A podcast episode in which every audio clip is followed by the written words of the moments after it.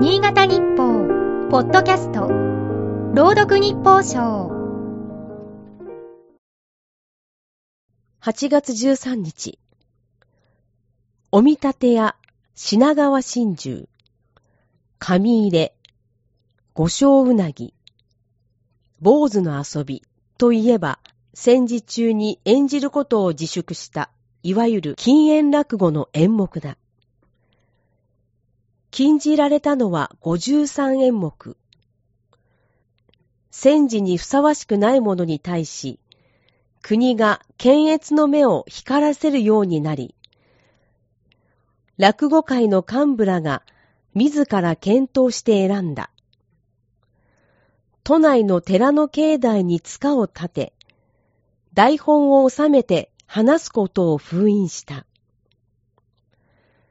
太平洋戦争開戦を前にした1941年10月のことだ。遊郭や浮気、下ネタなどを扱った演目が対象になったという。筆者が大好きな目薬や河津茶番など、紙面で紹介するのがはばかられるような、下品で馬鹿げたオチで終わる演目も含まれている。当時は、えー、毎度バカバカしい話を一席では済まされなかったのだろう。一方で、出生祝いなど、戦意高揚を目的に作られた国策落語なるものも登場した。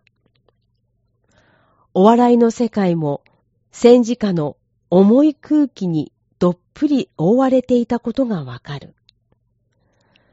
53演目の中には、どうして？と思えるものもある。小別れは浮気の場面が出てくるが、最後は子供のおかげで夫婦が仲直りする人情話だ。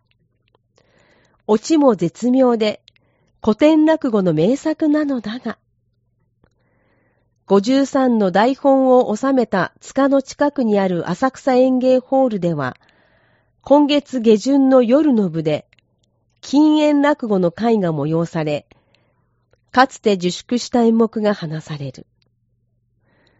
当時のことを忘れまいと恒例行事になった。たとえ会場に足を運べなくても、CD などに頼る手もある。戦時中は聞けなかった落語で大笑いできるありがたみを感じたい。今日の日報賞は FM ニーツ、桐生純子が朗読しました。